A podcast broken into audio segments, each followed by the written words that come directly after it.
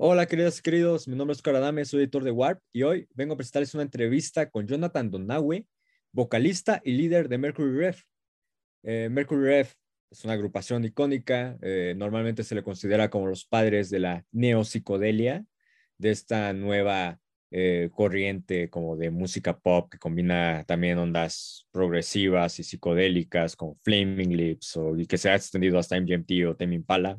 Mercury Rev, sin embargo, a mí me parece una agrupación increíblemente interesante debido a que tiene sus bases más que en la necesidad de ser como que instrumentalmente complejos o mostrar cierto virtuosismo, tiene sus bases en ser storytellers.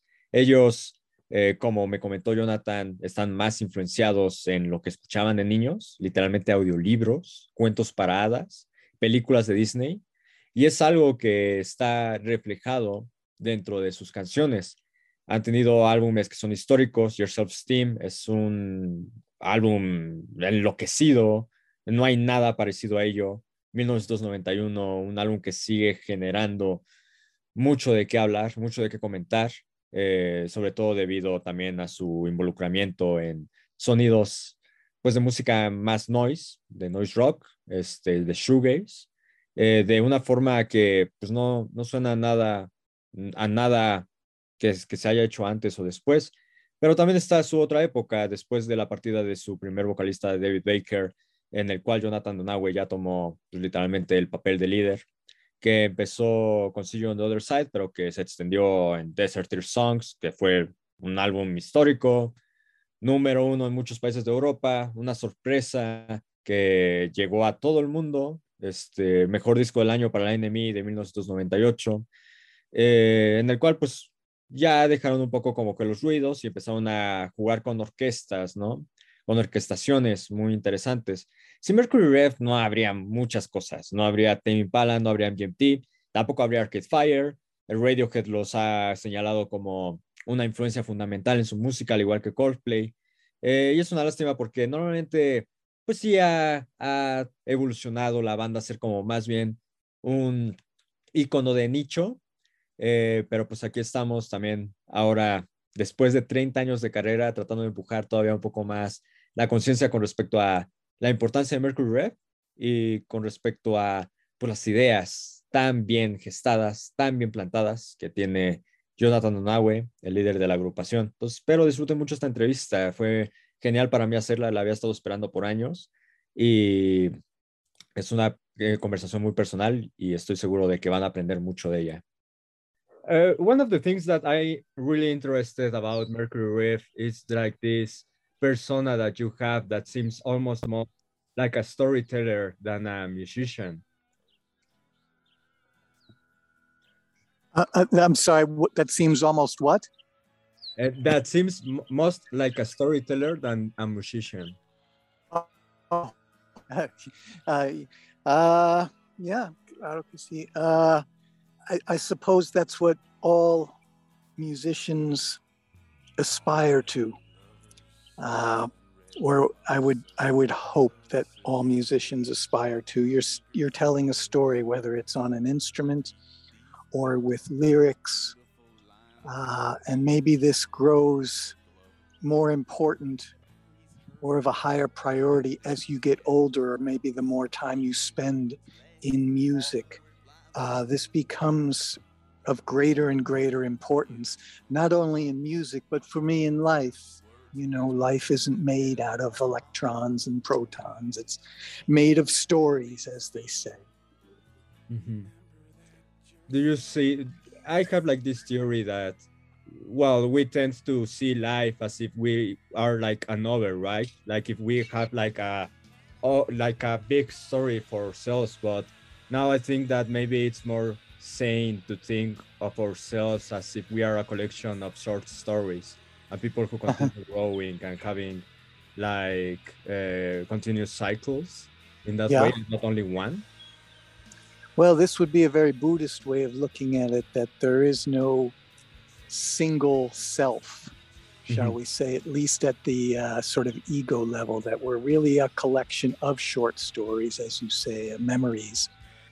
And at some point in my writing, I couldn't tell you exactly when, but it's been many years. I realized that it really was me writing, that there was something greater flowing through me, like water through a faucet. When I was at my my best, when I was at the stillest point in me, that there was something much greater working through me.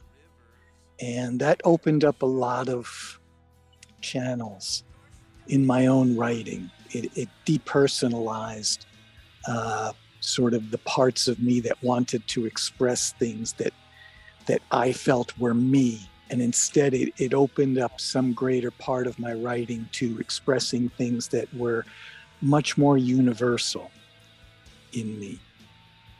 It's also like a big uh, acceptance uh, skill, right? To say, I'm not the, the one doing this.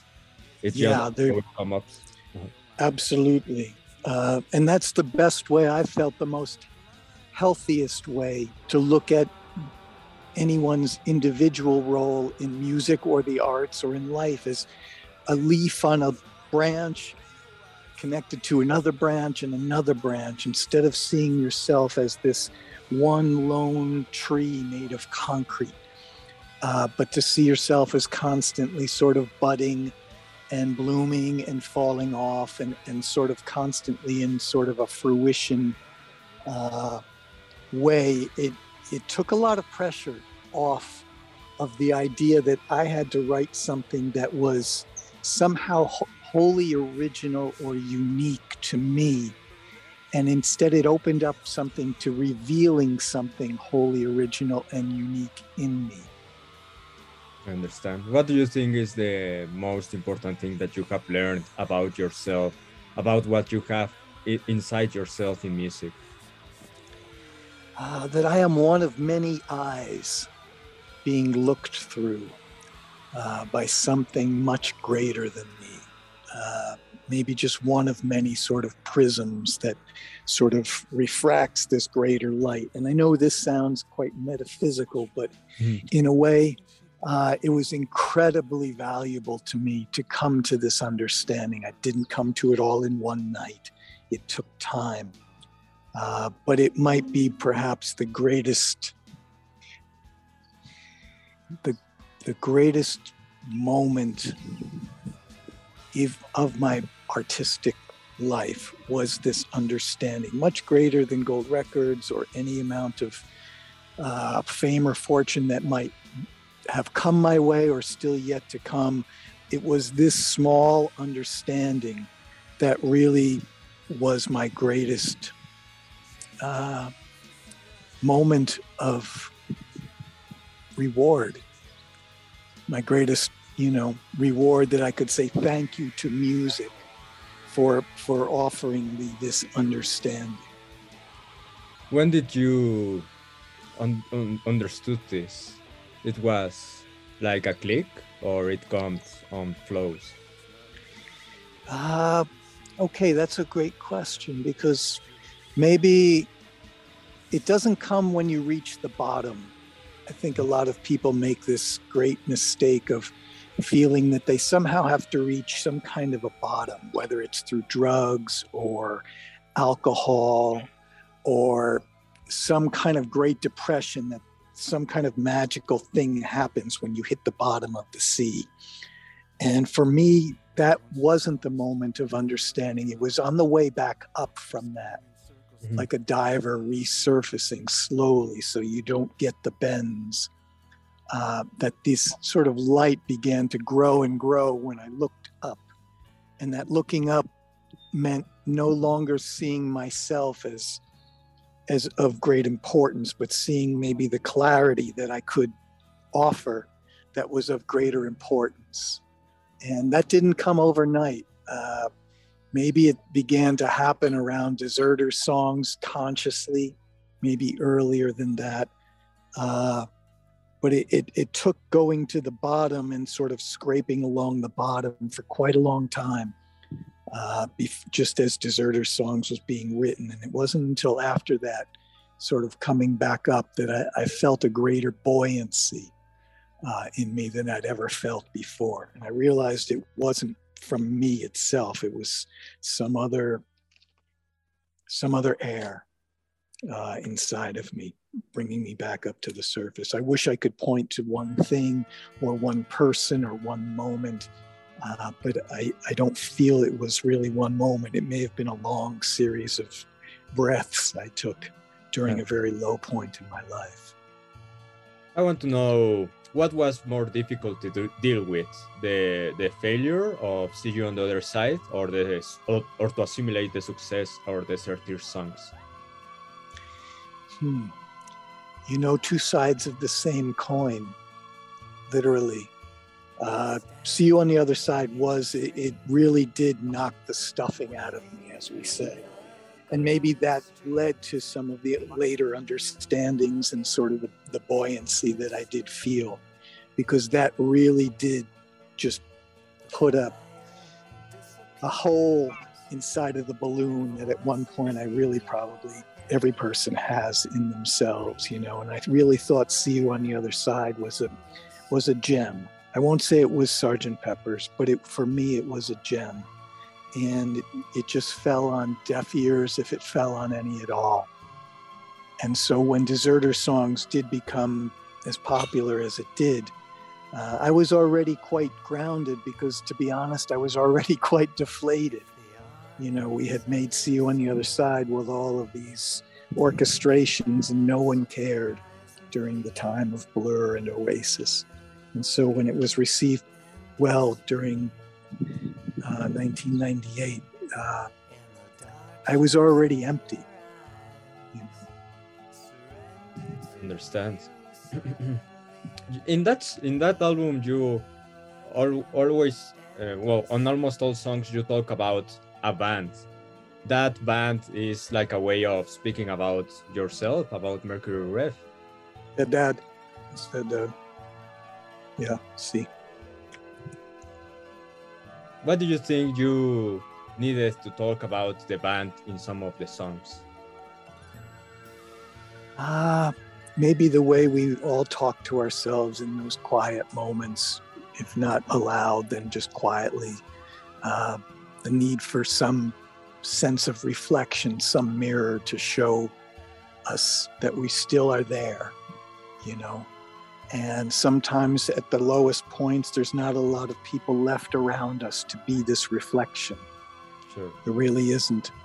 And so maybe I was speaking to myself because there just wasn't anyone else around to talk to.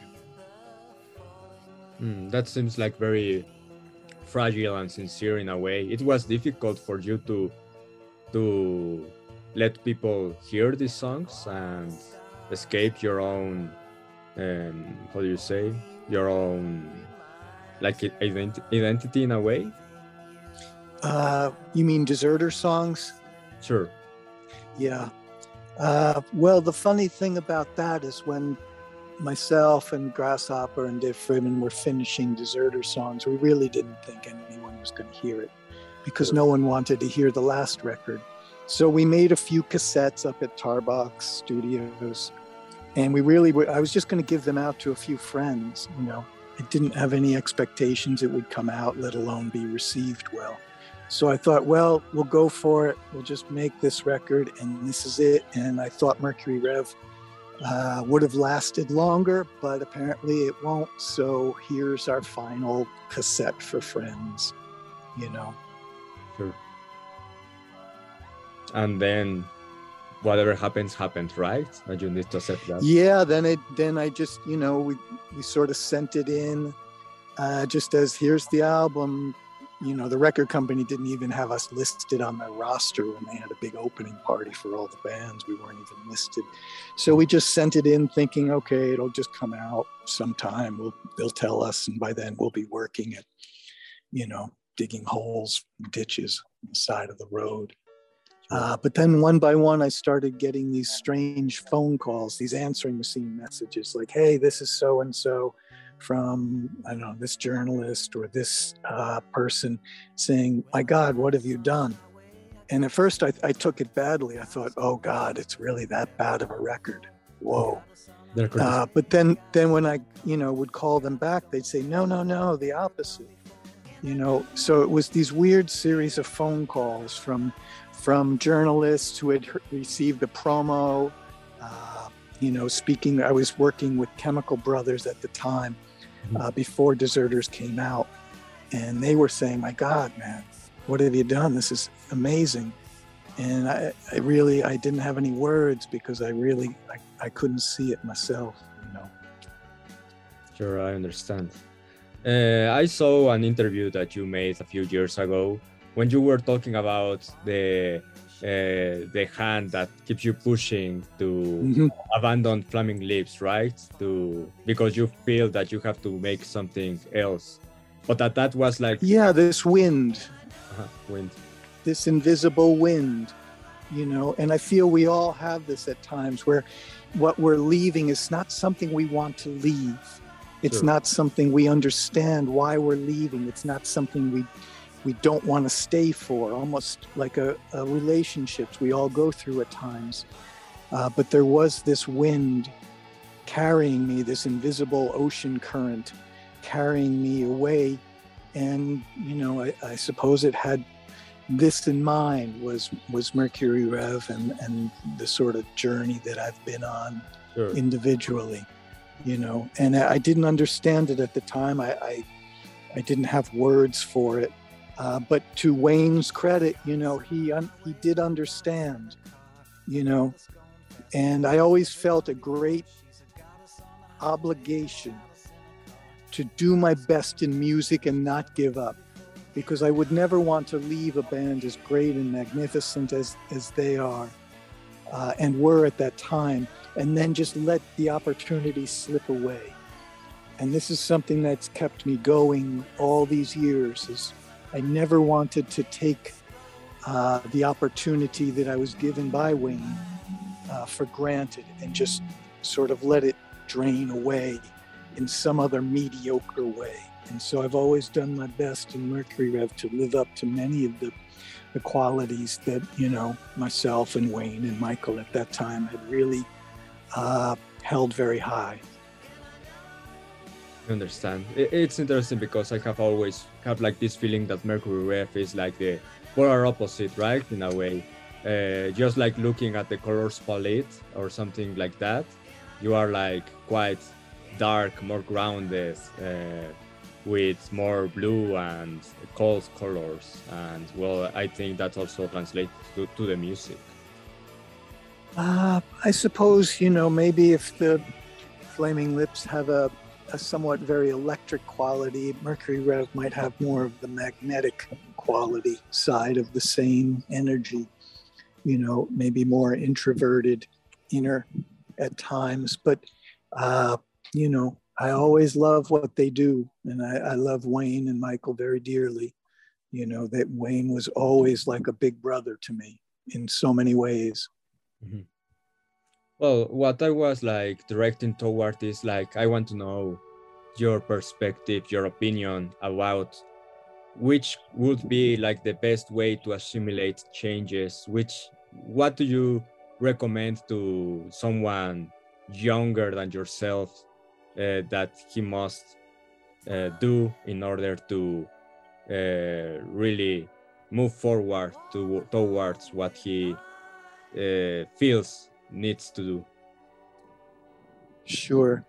Uh, my my one suggestion through my own experience is not to separate your musical life from your other life, from your your waking and dreaming life. The two are inseparable.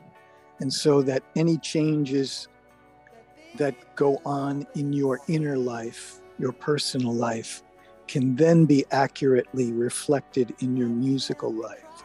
But to go the other way around is is is false. To say I'm going to change musically and then I'm sure I'll get these changes coming back to me personally uh, is not accurate and and it's not of lasting permanence. That you need to pay attention to the changes going in, in inside of you, and those if they are deep and and of merit uh, of value, they will naturally become reflected in the music that you write. Yeah, I understand. But to accept changes in your life, what do you think is like? Do you think there's an easy way to do that?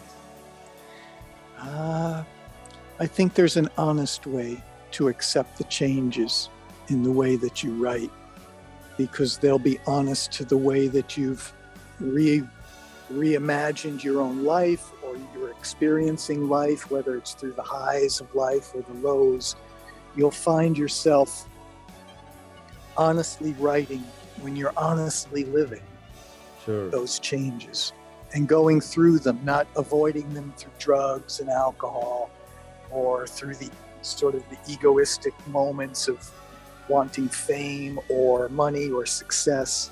Uh, but really, those changes are going on in all of us. And I, I can't stress enough that at least what has worked for me uh, has been understanding them on the inside first, and then or the outside will will follow suit. I understand.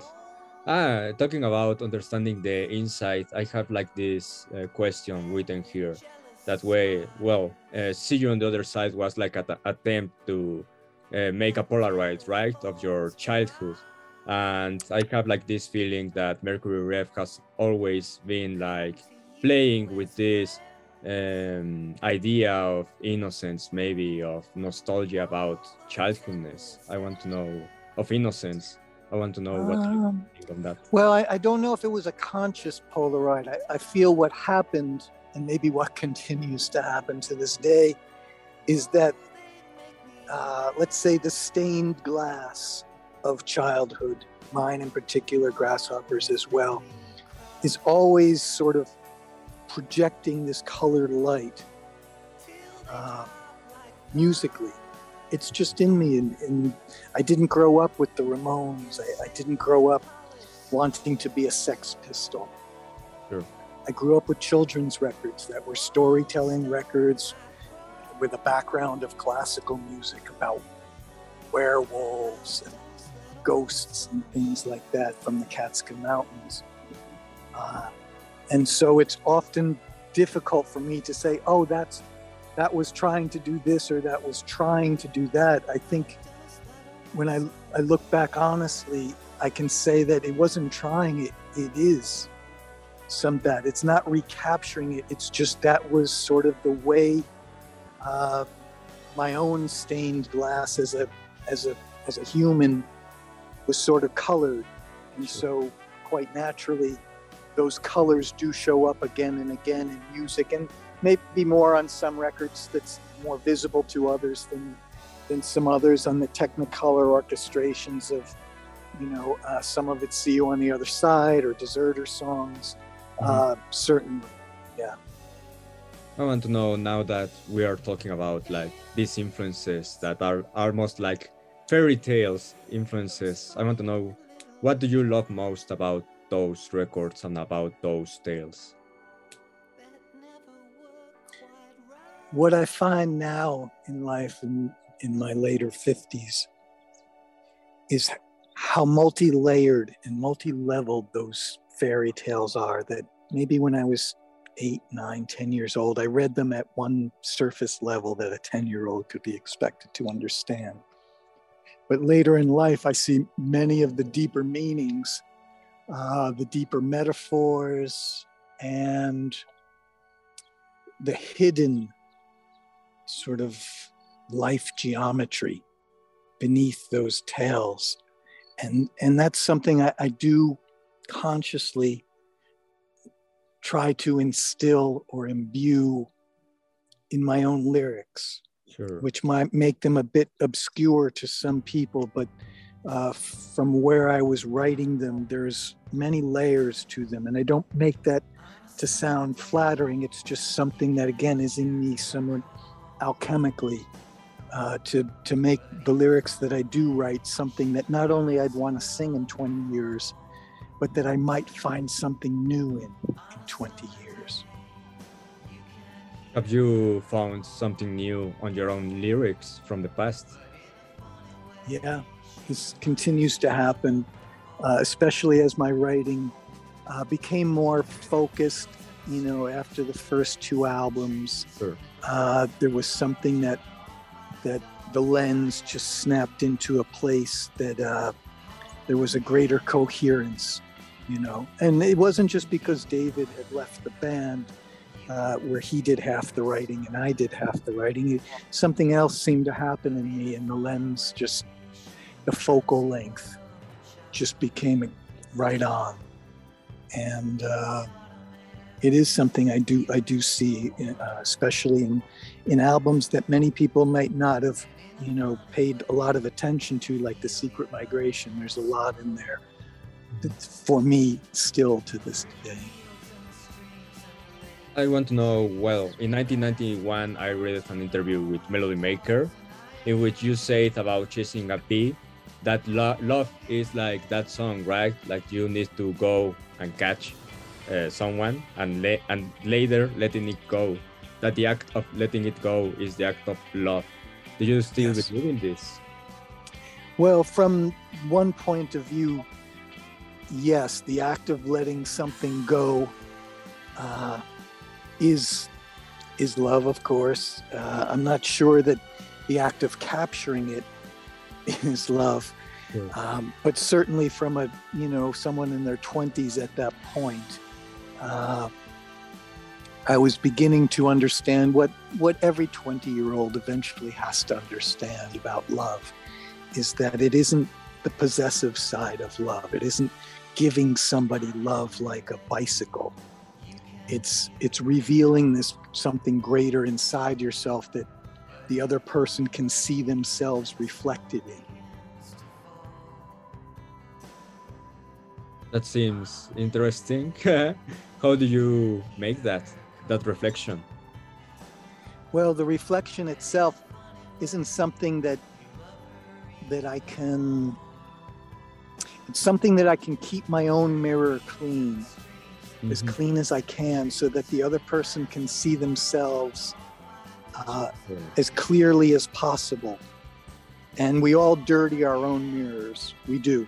With, with our own egotistical jealousies and our own ideas of how important we are or what we're going through at the time.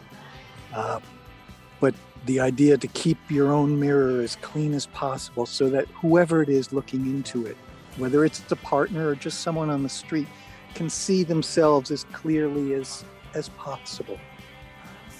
Mm, I, I really love that phrase. I, I think that's a great metaphor for life. Um, I have also, well, I have seen that you have made a lot of covers of Erik Satie on your Yes. B-sides. I want to know what is the influence of Erik Satie in your own writing? Well, there's a part of us, especially myself and Grasshopper, uh, like we said about you know childhood impressions musically that our parents or that Sure. we felt close to Walt Disney growing up as kids. Uh, you know, we both grew up in places that were not urban centers, so we, what we did sort of what we were close to often came in either through children's television or just through our parents. It didn't come in through local punk rock stations, or at that time there was no alternative stations. So there is that childhood part, but there's also a later part of myself and Grasshopper, Suzanne, and David that developed in college, which was the experimental side.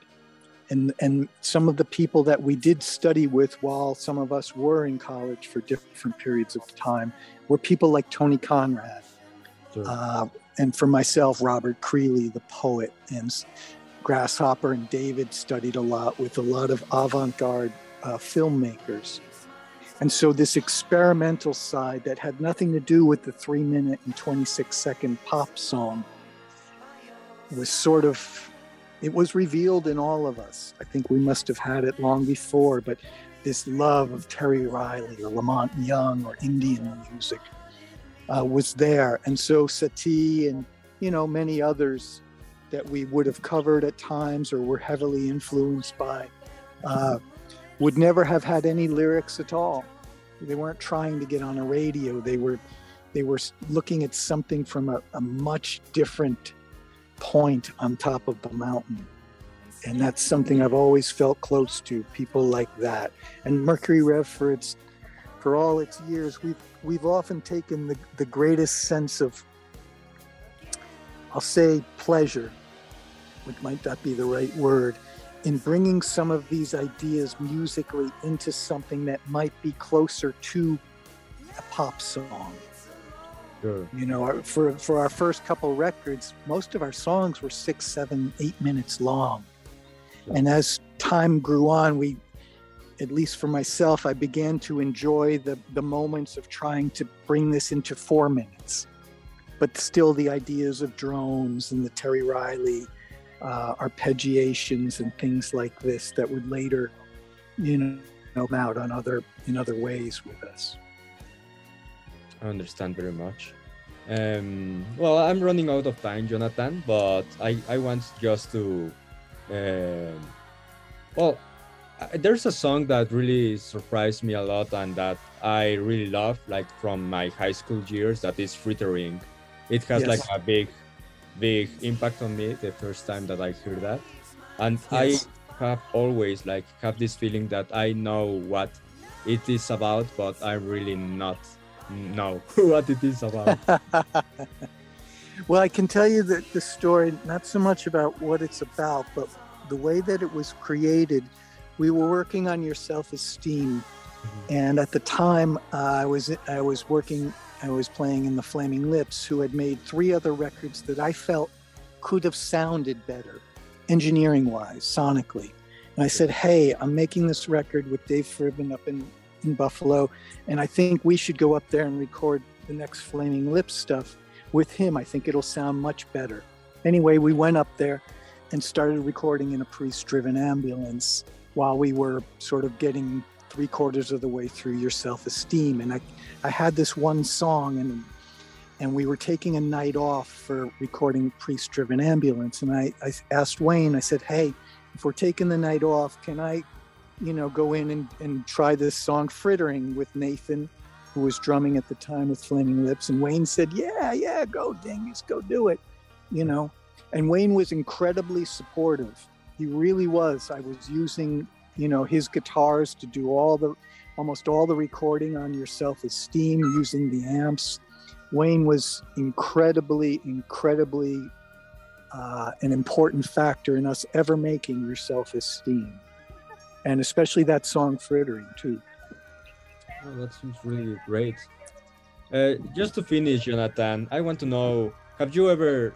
Uh, there's a song on Mercury Rev that it's about any dream that you have. Is there a correlation between your dreams and your music?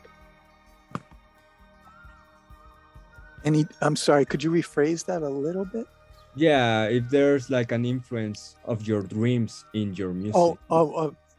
You know, there is. I, I suppose I would be lying if I felt that no one else had this but me. I think every artist does, whether you're writing uh, or you're painting.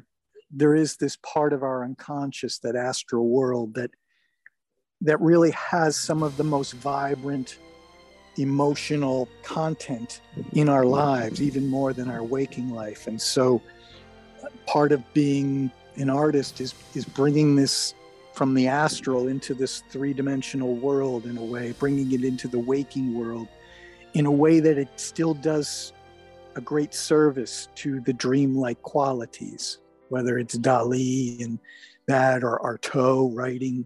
Uh, so I, I feel I'm one small branch on, on such a large tree of writers and painters uh, who've who've accomplished this in such uh, immense ways that it gives the rest of us this great encouragement to to listen closely to that dreamlike world and not treat it as something separate or fantasy, but understand that it's going on inside of us Yeah. all the time. It never sleeps.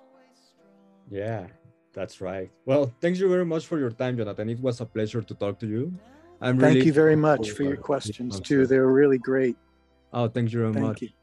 Send you a big hug and thank you for all your music. I really love your work. It's great. Oh, thank you so very much. And be well and stay safe. And we look forward to seeing you in a few weeks. Bye bye. Have a good day. Thank you. Thank you.